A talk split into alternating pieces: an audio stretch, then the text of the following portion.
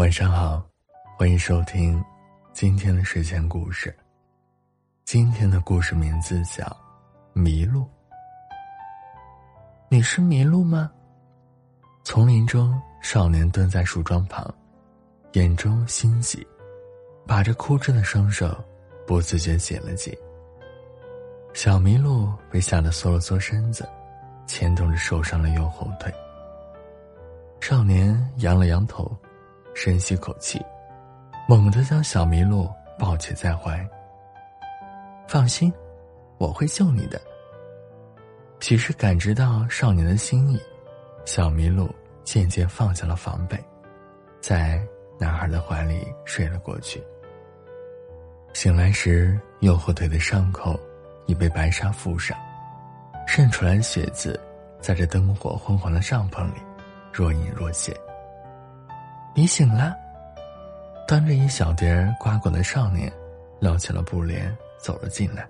尽管他救了自己，小麋鹿还是本能性的害怕，缩起了身子。大约再有两三日，你的伤便可痊愈。少年将瓜果放下，伏坐在旁，轻抚着他。我不会伤害你的。小麋鹿闻言，缩着的身子。渐渐舒展开来，两根犄角突然亮成了蓝色。少年也是头一次见此情景，万分惊喜。咦，你还自带荧光棒吗？小麋鹿扬了扬下巴。下次演唱会可以带上你就好了。少年无奈的说道。小麋鹿叮的一声，又变成了黄色，眼神黯淡。少年兴趣盎然，黄色是无奈吗？小麋鹿叮的一声，又变成了蓝色，两只前腿有些控制不住，想要雀跃。所以这蓝色表示你很高兴。少年像是确信自己能读懂一样，小麋鹿却突然站了起来，头顶两个蓝色荧光棒。像在看演唱会一样，在帐篷里欢欣跳跃。少年拿出手机，放了最喜欢的那首歌，一人一路，在这荒山野岭中，十分快乐。不知何时，小麋鹿腿上的白纱掉下来了。少年正欲给它重新包扎，却见伤口处完好如初，哪里还有什么伤口？他打来盆水，轻轻的擦去浮在皮毛上的血渍。许是刚才太累了，小麋鹿哼哼着在帐篷里睡了过去。睡着时，头顶犄角的蓝光慢慢退了下去，小麋鹿也恢复成了普通麋鹿该有的样子。夜深了，帐篷外繁星点点。小麋鹿醒来时，少年。正坐在帐篷外，抬头望着星星。你说人死以后，真的会变成星星吗？像是知道小麋鹿能听懂一样。他已经走了三年了，也算有资历的老猩猩了吧。小麋鹿靠着他，安静的趴着。不知道天上有没有潜规则？长得漂亮的星星，会不会被领导各种欺负呢？小麋鹿挪了挪身子，抬眼看他，皎白的月光从他长长的睫毛上洒落下来，细细的，一束一束。小麋鹿，你说，星星都会坠到什么地方呢？我已经走过三十九座大山。淌过了四十二条大河了，不知道他会坠在哪里。不知道我能不能找到他，接住他，然后带他回家。不知道他还自言自语了多久，小麋鹿早已沉醉在月光中，酣然入睡了。阳光透过拂晓的山林，穿过翠叶绿枝，照耀着小小的帐篷。还有帐篷外的少年和小麋鹿，就这样三天过去了，按照原先的出行计划，少年该启程往下一站了。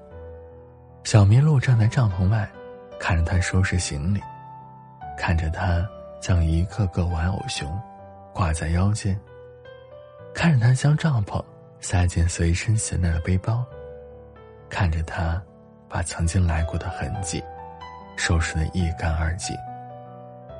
良久，他背上行囊。看着这片山林，麋鹿站在他的身后，静静的望着他的背影。突然，小麋鹿上前咬断挂绳，将他腰间的玩偶熊抢走了，头也没回向山里深处跑去。他无奈的望着消失的身影，又望了望腰间的断绳。也罢，就当是临别之礼吧。少年拎起脚边的大包，转身离开这个地方。后来，少年陆续又去了几座大山，进了几片丛林，趟过了几条大河，却再也没有遇见过麋鹿。更别提这独一无二、自带荧光棒的神奇麋鹿了。就这样过了两年，突然有一天。少年决定不再继续向前走了。他决定从这座大山出去以后，要开始新的生活。你也不希望我一直沉浸过去，折磨自己，对不对？夜里，少年躲在山底，对着最亮那颗星星说：“五年了，我用了五年时间，终于释怀。”他站起身，声音哽咽。鹏鹏，对不起。月光下，两行清泪缓缓流淌。突然，一声鹿鸣划破千际，一头麋鹿自山下赶来，犄角上蓝光闪耀。风来泪干，少年惊诧之余，麋鹿化作女子模样，娟娟长发，翩翩长裙。他走向少年。从怀中取出一只破旧的玩偶熊。空荡的夜里，他声音轻甜：“你送我的熊想你了，我也想你了。”说完，低头一笑，脸颊出了酒窝，似能将他看醉。他拿过熊，轻轻揽过双肩，夜空下，将他深深揉进了怀里。对了。你叫什么？又一个夜里，少年望着星空问他。他躺在少年的腿上，拨弄着无名的野草，说了声“鹏鹏”。感谢收听，今天的故事就到这里，记得订阅关注，我们明晚再见。